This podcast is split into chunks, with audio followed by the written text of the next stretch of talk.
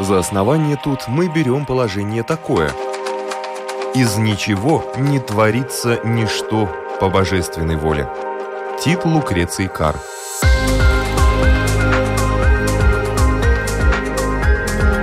Дерзкие теории, смелые гипотезы, предположения, которые завтра могут стать аксиомами. Программа обо всем, что нас окружает. Природа вещей. На Латвийском радио 4.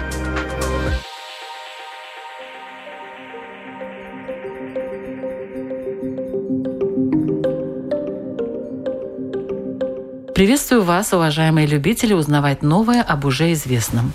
В эфире программа «Природа вещей» и ее ведущая Людмила Вавинска. Оно может бежать и стоять, быть быстротечным или тянуться очень медленно. Иногда оно на вес золота.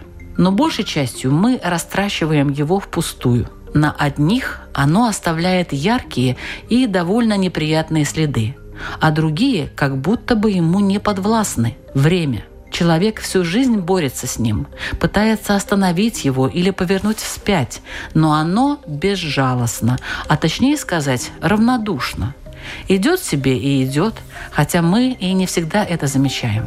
Сегодня в программе «Природа вещей» мы рассмотрим парадоксы времени, а поможет нам в этом философ Алексей Романов. Добрый день. Добрый день.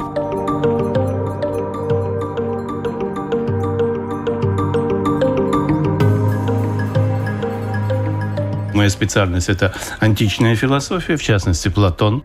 А он вопросов о времени не задавал только один единственный раз, что есть время, оно рождено вместе с движением космоса и с нашим мышлением, это очень важно, наше мышление и движение всей Вселенной, панкосмос, оно является порождением вечности. Но, говорит дальше Платон, это из диалога Тимей, мы говорим о будущем, мы говорим о настоящем, говорим, что вот есть прошлое, есть настоящее, есть будущее, но в этом нет никакой точности и прибавляет. Этим мы заниматься пока что не будем. И он не занимался этим вообще. Первый, кто задал этот ужасный вопрос о времени, был Августин Блаженный. Вот что он говорил, как будто мы сейчас это можем сказать. Что же такое время? Кто смог бы объяснить это просто и кратко? Кто смог бы постичь мысленно, чтобы ясно об этом рассказать? О чем, однако, упоминаем мы в разговоре, как о совсем привычном и знакомом, как не о времени. И когда мы говорим о нем, мы, конечно, понимаем, что это такое. А когда о нем говорит кто-то другой, мы тоже понимаем его слова. Что же такое время? Если никто меня об этом не спрашивает, я знаю, что такое время. Если бы я захотел объяснить спрашивающими, нет, не знаю. Настаиваю, однако, на том, что твердо знаю. Если бы ничто не проходило, не было бы прошлого времени. Если бы ничто не приходило, не было бы будущего времени. Если бы ничего не было, не было бы и настоящего времени. А как могут быть эти два времени, прошлое и будущее, когда прошлого уже нет, а будущего еще нет? Если бы настоящее всегда оставалось настоящим и не уходило в прошлое, то это было бы уже не время, а вечность. Настоящее оказывается временем только потому, что оно уходит в прошлое. Как же мы говорим, что оно есть, если причина его возникновения в том, что его не будет? Разве мы ошибемся, сказав, что время существует только потому, что оно стремится исчезнуть? Оно есть потому, что его нет. Вот так можно было бы редуцировать кратко его формулировку. Известная фраза Гераклита «пантерей», известна более в дексографии, как «все течет, все меняется». Или в одну реку нельзя войти дважды. Об этом тоже. Мы постоянно течем в восприятии, в своих делах, в своих мыслях. Течем обратимо или необратимо? Вот это вопрос, который задавался античными греками, который задавался философами. Время они представляли как циклическое, как постоянное возвращение одного и того же, и выражали в таких словах, как апокатастасис, возобновление, или экпирозис, воспламенение, циклами. Но, простите, здесь речь идет не о времени, а о движении. А движение – это все-таки уже то, чем овладело время. Так что же такое время? Августин спрашивает. Он только задает вопрос. Это начало мышления о времени, начало его проблематизации. В дальнейшем о времени думали как о проведении, как о пророчествах. Возможно же пророчество, но это я оставлю под конец нашей беседы. Такие курьезы странные с обращением времени. Но первый, кто уже в научной парадигме 18 и 19 веков заявил о времени как о проблематике нашего научного мышления, был Иммануил Кант. Это в критике чистого разума. Время наряду с пространством есть только формы нашего мышления. Они эмпирически даны, эти формы, но сами они априорны, не эмпирического происхождения. Они не существуют иначе, как только в проекции. А сама проекция обязана своим существованием то, что в принципе не проецируется, поскольку оно всегда не то, что оно есть.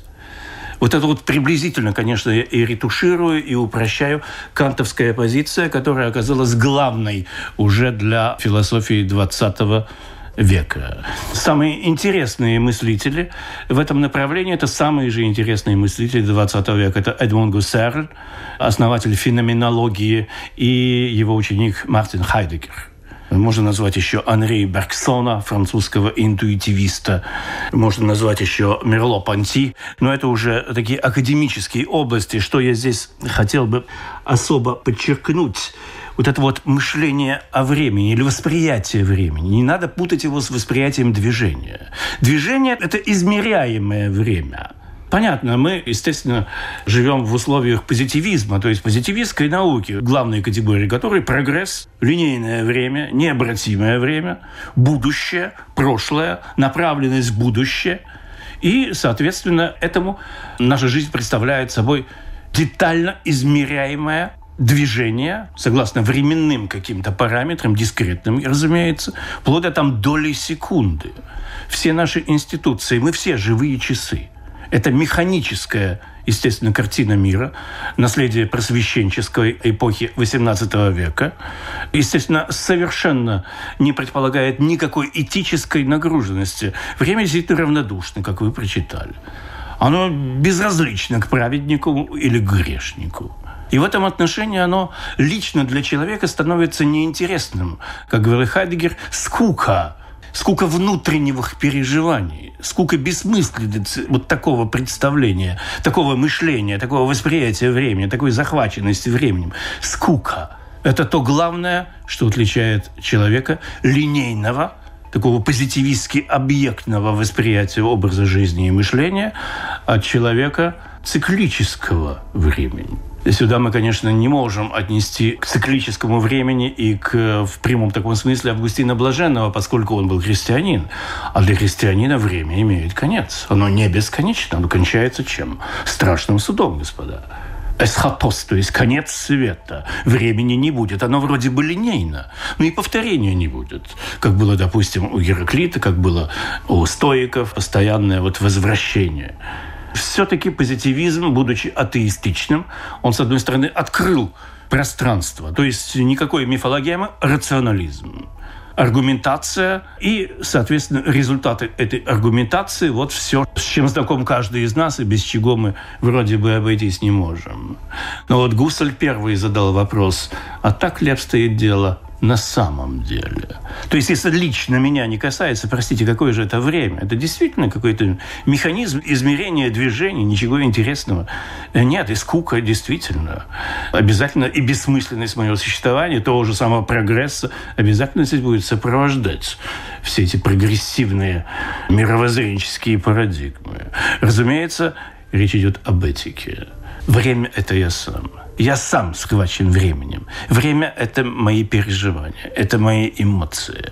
Как с ними быть?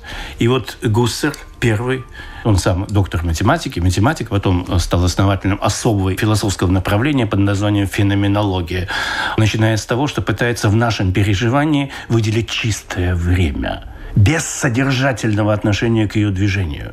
Отделить его. Согласитесь, смелое и чрезвычайно рискованное предприятие. В ученом мире время и проблематика, связанная со временем, называется темпоральностью.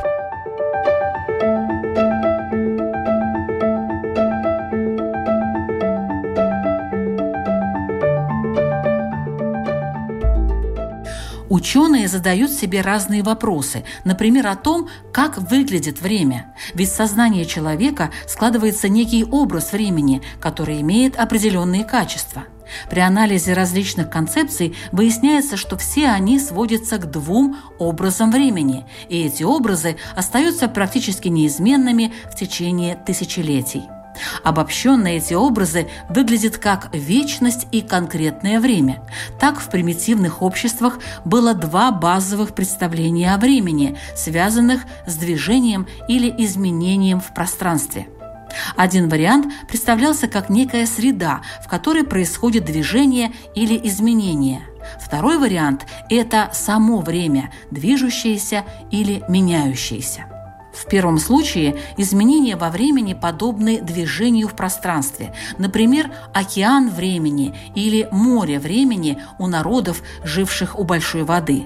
Однако у других сухопутных народов создавался не столько образ самого времени, сколько движение, изменения во времени. Для этого использовались образы объектов, которые достаточно долго, но постоянно движутся или изменяются, например, Солнце, Луна или дерево. В свою очередь, образы движущегося времени часто имели свойства человека или животных, то есть время могло идти, летать, нестись вскачь или плестись.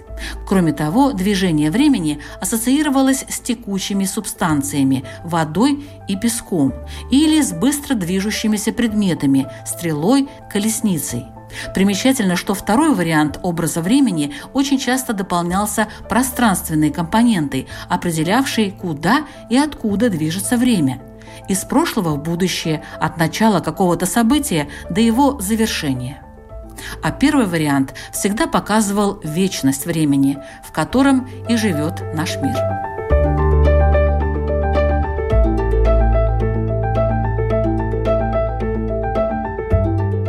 По поводу Нуна Гуссерля, он приводит такие интереснейшие примеры, как память. Вот что такое музыка? Вроде бы это последовательное звучание, и когда что-то отзвучало, оно уже больше не звучит, но мы звук звучащий воспринимаем только в том случае, если предыдущее еще звучит, но уже не в виде содержательного звука, а держит все произведение. Мы же слушаем сложнейшие произведения. Допустим, симфоническое развитие какое-то, оно длится в течение часа. И в течение часа вот эта вот последовательность в каждом отдельном звуке – она концентрированно сохраняет все, что было предыдущее. Иначе мы просто ничего не услышим. Это странно. С чем мы имеем дело? Августин Блаженный, кстати, говорит тут не о музыке, а о поэзии. Когда мы декламируем какое-нибудь стихотворение, там же есть ритмика, есть соответствующая последовательность строф. Любая строфа, произвольно взятая, в середине, в конце, все равно, она предполагает звучание предыдущих. Это уже вербальное вроде бы восприятие, но а все равно оно лишено содержания в том смысле, что показывает, что оно не самостоятельно, что-то им движет. Гуссер называл это такое восприятие времени ретенцией, удерживанием. Ретенции многие думали, вот Гуссер думал именно вот таким образом. Но его ученик Хайдегер – это такая глыба философии 20-го и даже 21 века. У него была задача чрезвычайно любопытная превратить академическую философию из системы излагающих мировоззренческо-метафизических учебных пособий в живую переживаемость каждой секунды любого человека, не только академического профессора, что очень интересно и очень трудно. У него была задача, задача его жизни первой половины – это книга «Sein und Zeit» – «Бытие и время». Она вышла в 27 году прошлого века, но он ее бросил писать. Он не смог. Для него время представлялось как тремя сосуществующими экстатическими состояниями прошлое, настоящее и будущее экстазис, ну, он еще называется экзистенц философ, поскольку экзистенция – это проживание моего сейчас, моего теперь. Дазайн он это называл тут бытие, имея отчасти мою временность, мою конечность, мою смертность. Мы же конечным все это понимаем, но абстрактно. Это не переживается нами по-настоящему. Для этого надо думать иначе. И для Хайдегера время шло наоборот. Не от настоящего к будущему, а из будущего к настоящему и в прошлое. Вот такая странная обратимость, которая, конечно, у него была отчасти позаимствована еще у Ницше, который говорил о вечном возвращении, но у Ницше была несколько другая позиция, нежели у Хайдегера. А затем Мартин Хайдегер приступил уже к герменевтике, то есть к толкованию произведений искусства, поскольку он не смог справиться с этой задачей «Бытие и время». Но его книга до сих пор остается первой мощной попыткой осмыслить переживание времени. Поскольку если вы переживание не осмыслили, не сделали ее своим опытом, тогда оно уходит в песок. Какие есть еще модели, допустим, времени, которые существуют в 20-21 веке? Конечно, Хайдегер – это глыбы, которые невозможно пройти. Но вот очень интересная фигура Анри Бергсон – это французский интуитивист, так его называют. Он лауреат Нобелевской премии по литературе даже. Он э, начинал еще в конце XIX века, издавался и переводился даже в России до революции. На русском языке ныне существует его пятитомник. Он так называемый интуитивист и континуалист. Он говорил о том, что время переживается как интуиция, но не интеллектуальная интуиция. Поскольку интеллект, он уже, естественно, вторичен по отношению к э, вот этому, как он называл, порыв жизненный. Элан витат, он это называл. Здесь главное вот этот жизненный порыв, который постоянно порождает ту самую Гераклитовскую реку, где мы постоянно течем, это постоянное течение, оно, естественно, у Берсона, кстати, было время линейным. Но это надо смотреть, как он думал о времени. То есть брать готовые его высказывания без их распаковывания оно смысла не имеет. Вот это вот постоянное наше пребывание в постоянном течении, вот это вот интуитивно улавливается, это с необходимостью, потому что оно же обуславливает всю нашу восприятие последовательности, одновременности, уходящести, приходящести и настоящести. То есть сделать на уровне восприятия эмпирического, то есть объектного или представленного, она же эмпирия. Вот это обусловлено той неэмпирической интуицией. Интуиция навсегда сверхэмпирична. То есть она как бы загодя нам уже делает представленность, о которой только потом мы можем догадаться. Вот это Анри Бергсон, и его часто сравнивают с Павлом Флоренским. Павел Александрович Флоренский, священник православной церкви, один из заметнейших русских философов, который был расстрелян в 1943 году на Соловках. Он не уехал вместе с двумя пароходами, сравнивая универсальность его интересов и познаний, сравнивая с Леонардо да Винчи. У него был прелюбопытнейший подход ко времени и искусству в его знаменитой работе «Иконостас». Он занимался еще и живописью. И тем, как он анализировал сновидения. Вот это чрезвычайно любопытно. Но это уже относится к курьезам времени к их восприятию этого времени. Опять же, повторюсь, на проективном движении мы это можем заметить, но то, что это не движение, что-то им руководит, чем-то это движение схвачено, вот это представлено было у Флоренского в виде обратного времени наших сновидений и обратного времени искусства. Что это за обратное время? Обратное время мы знаем отчасти по античным источникам. Это то, что называется телеология. Телеология, то есть мы движемся к какой-то цели, то есть будущее к нам движется. Оно нас тянет за собой. Оно уже известно. Ну, всем же так или иначе приходилось встречаться с такими вещами, как предвидение, пророчество, предсказание. И они имели место всегда. То есть время – это переживание в предсказании. Почему возможно предсказание? Оно действительно есть. Потому что оно делается из той точки, где все времена являются одинаково наблюдаемыми. Их можно наблюдать, о них можно говорить, их можно провозглашать там в стихах как угодно, если это пифия. У каждого человека бывали случаи так называемой синхронистичности, о которой говорил Карл Густав Юнг, и вместе с физиком Паули у них была даже статья об этом. Потому что это с вами уже было, это ощущение. Это уже произошло. Это вот такое совпадение двух событий – о котором у вас уже есть память, но это память не из прошлого, это память из будущего. И действительно, допустим, сновидение, в котором вы участвуете, ну, это надо к Флоренскому обращаться, время направлено к вашему моменту вашего пробуждения, который совпадает с причиной пробуждения наяву, но эта же причина совпадает с причиной вашего пробуждения и во сне одновременно. Но во сне последовательность шла наоборот – это, так сказать, простите, позитивистский факт, что Флоренскому позволяло даже обращаться к математическим моделям для этого, ну или его комментаторам. Во всяком случае, он был еще и математик в этом отношении. Телеологичность, она уже, простите, касается меня лично. Это не частная теория относительности Эйнштейна, до которой лично ему не было никакого дела. Это исключительно научное, позитивистское, физикалистское время, которое, в общем-то, не время, а движение – это натуралистическое объектное представление о времени только как о предмете, который в этом времени находится, они его измеряют. Не само время. Время – это мое. Это то, что дает мне мыслить. А вот то, что дает мне мыслить, оно может быть разнонаправленно. Так называемая контрамоция. Помните, у братьев Стругацких в понедельник начинается.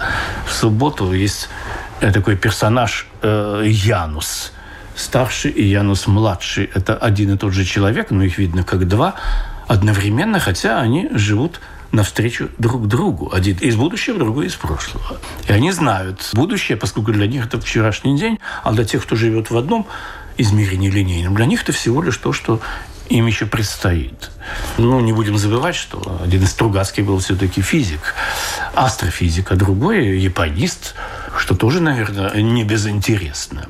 И вот эта вот обратная обращенность времени, такие странные, вот это вот, говоря о курьезах и парадоксах, вот эта вот синхронистичность, она, конечно, имеет религиозный опыт одну секту я точно знаю, которые используют это в своих практиках. Не назову это ритуалы, конечно, слишком формальная вещь. А в своей практике используют эту синхронистичность. Мы знаем о Юнге. Карл Густав Юнг, это известный сначала сотрудник, э, соратник Зигмунда Фройда, затем основал свою психоаналитическую ветвь ну, это тоже глубинная терапия аналитической психологии. Он был одновременно и оккультистом, мистиком, визионером, и одновременно позитивистом, поскольку был все-таки врачом.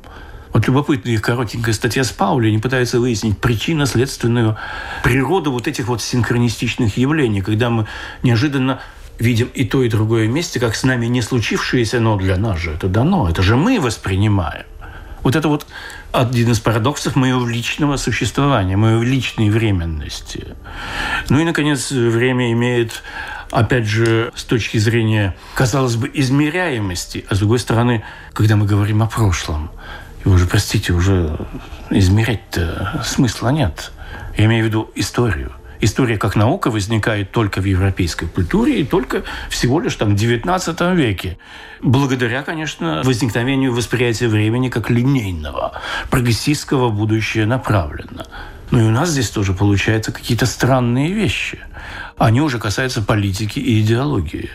Что такое история? Это история это есть то, как я о ней думаю, иначе ее просто нет.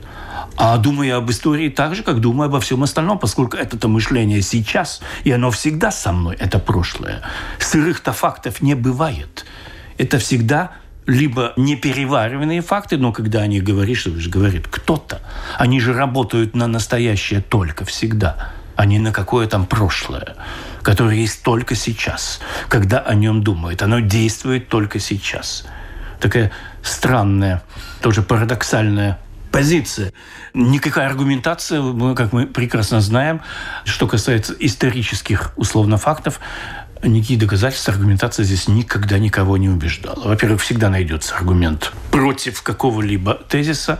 Во-вторых, э, всегда найдется в архиве какое-то недостающее звено, которое в надежде, что оно когда-то появится. А чего же нет? Это же наука, если это наука. То есть история, она всегда современна?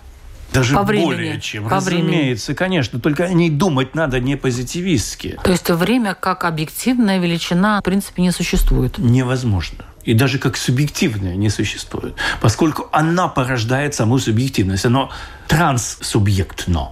Эдмунд Гуссерль называл свою философию феноменологией, то есть только феномен – не как он проецируется в виде объекта, а только как он порождается нашим восприятием. Или, как он говорил, конституируется. Интенционально, направленно, только поймать это направление. Поскольку когда мы уже в объекте, все, все пропало. Мы уже... Нет системы координат.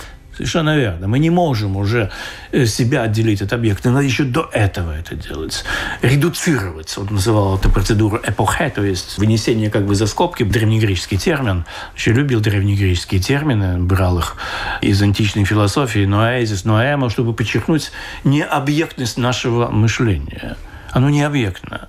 Вот в искусстве оно тоже не объектно. Мы же понимаем, что в театре это действие, это не объект, это всего лишь обман, фокус.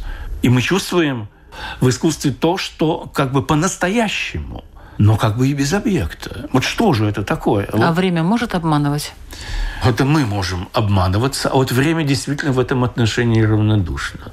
А мы можем обманываться сколько угодно. Кстати говоря, даже пророчества могут обманывать если мы подходим к ним вот в лобовую. Это известный древнегреческий анекдот о персидских царях, которые получали оракул, реку перейдя, условно, великое царство разрушив, что-то собрался воевать с соседями. Ну, он решил, что это царство, которое он разрушит, это то самое, которое он собирается завоевать, оказалось все наоборот. Перейдя эту рубеж, он ввязался в войну с более сильным соперником, и тот разрушил его собственное великое, правда, тоже царство. То есть толковать в лоб объектно эти вещи неинтересно. Как минимум и как максимум опасно. Можно ли жить по времени? Либо время живет нас, нас об этом не спрашивая, и только подвергает нас всяким странным казусам, ведет нас к тому, о чем мы не знаем. Вот есть всем известная такая вещь, как в христианстве это такая дилемма э, закона и благодати. С одной стороны, человек наделен свободной волей, а с другой стороны, он предрешен своей участи. Ни один волос не упадет с головы человека. Это евангельское выражение. С одной стороны, да, он способен действовать. А с другой стороны, предопределение на что же? Что же оно обманывает нас? Непонятно. Другой разворот, знаменитая уже китайская поговорка «От судьбы невозможно уйти, прорицателя вопрошать ни к чему». А действительно, зачем ее узнавать? Что это за знание? Знание того, что со мной будет уже сейчас, что мне даст? Что же, потом не жить, что ли? Обман или не обман, здесь тоже мы выносим эту проблематику по ту сторону времени. Оно и не правду говорит, и не обманывает. Вот как говорили о дельфийском оракуле, о, об Аполлоне его называли Локсий, кривой. Он и неправду сообщает, и не обманывает. Он говорит так намеками, только намеками дельфийский хозяин, владыка Дельфов. Намек. А намек – это метафора. Намек – это то, что ты сам должен в себе угадать. Поскольку, когда мы имеем дело со временем, мы опять возвращаемся к той самой дельфийской надписи «Гнот хисавтон», то есть «познай себя». Кто ты такой? И что тебе на самом деле надо. Как ты захвачен временем, и согласно этому времени тебе и надлежит поступать. Помните, это знаменитая поговорка стоиков «Дукунт волентем фата, но лентем трахунт». То есть покорных судьба ведет, а непокорных тащит. Но покорных не в смысле рабской покорности, а тех, кто чувствует зов судьбы, знает его – интуитивно. Вот Берсон бы сказал, вот это и есть э, чувство своего жизненного порыва, лан витат. И э, вот следование своей собственной континуальности. Вот так что И своему времени. Совершенно верно, да.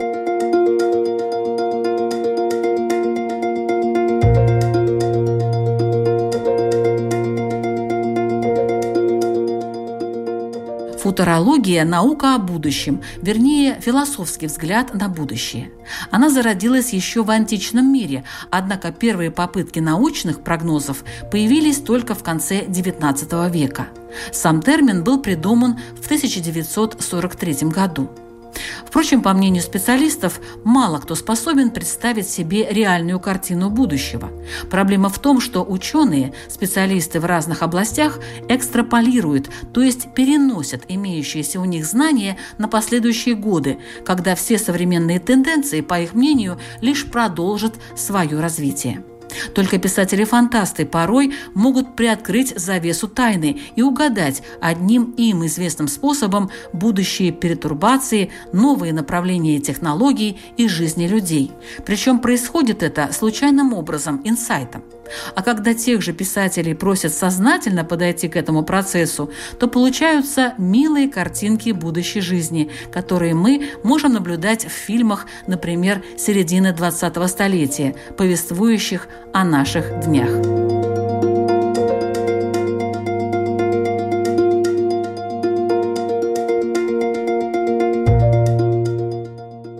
По поводу искусства, искусства, естественно, модернизма и постмодернизма. Нельзя обойти вниманием Марселя Пруста и его знаменитое произведение «В поисках утраченного времени», где его главный герой пытается вернуть прошлое и решить его так, как он не решил его тогда. В литературе вопросом времени занимался и Набоков, э, его замечательная, самая страшная вещь «Ультима Туле», о человеке совершенно страшно и очень трезво сумасшедшем, но живущем среди людей, который знает все – но не может иметь дело с людьми, поскольку они живут в другой размерности. Они расчерчены иначе, линейно, плоскостно. А он уже смотрит из глубины, для него видно все настоящее, прошлое и будущее как один акт восприятия. И остальным он кажется просто безумным в своем поведении. Хотя он великолепно рассуждает, но кроме этого у него есть еще что-то. А ему нельзя задать вопрос, находясь в линейном времени. Невозможно. Вы задайте ему любой вопрос, только правильно задайте. В комическом виде это потом, конечно, будет э, обыграно у Шекли.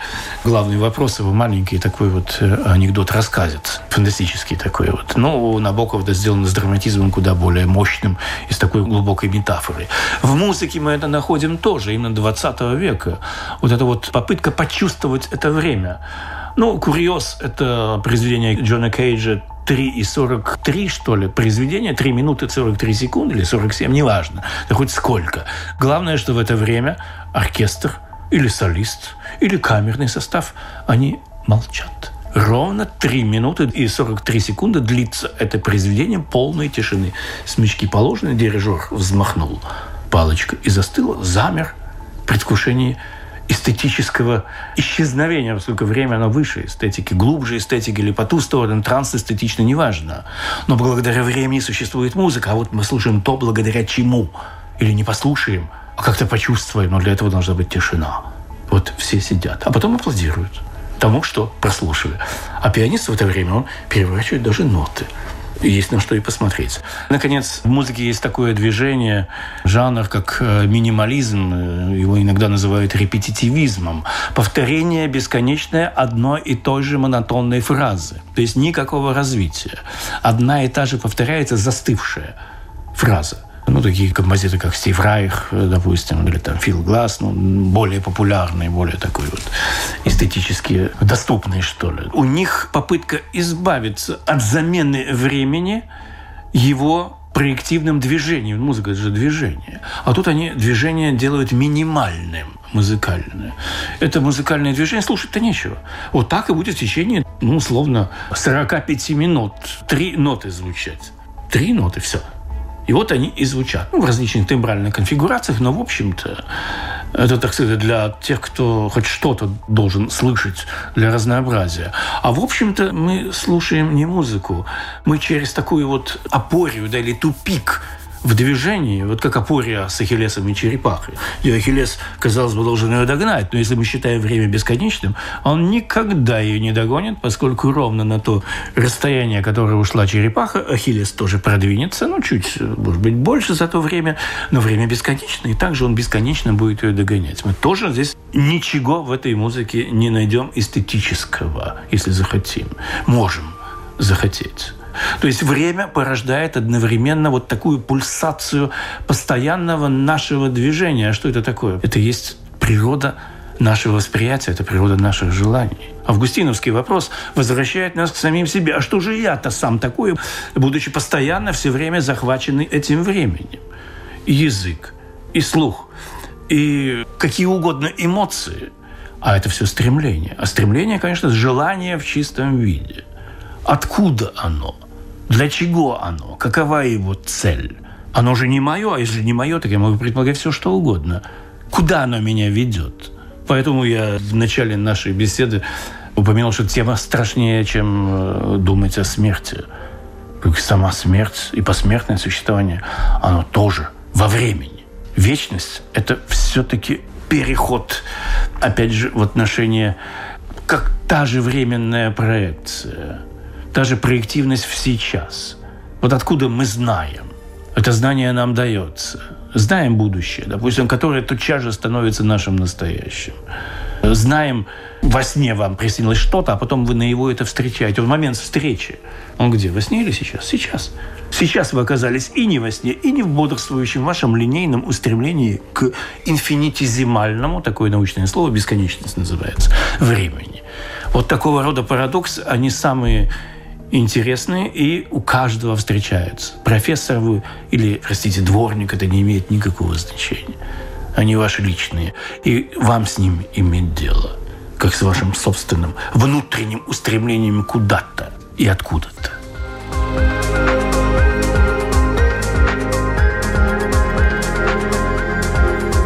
Слушали программу «Природа вещей». Сегодня мы разговаривали на тему «Парадоксы времени» с философом Алексеем Романовым.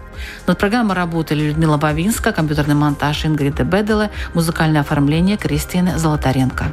«Природа вещей». Мы отбываем ее каждый четверг в 3 часа дня на Латвийском радио 4. Присоединяйтесь.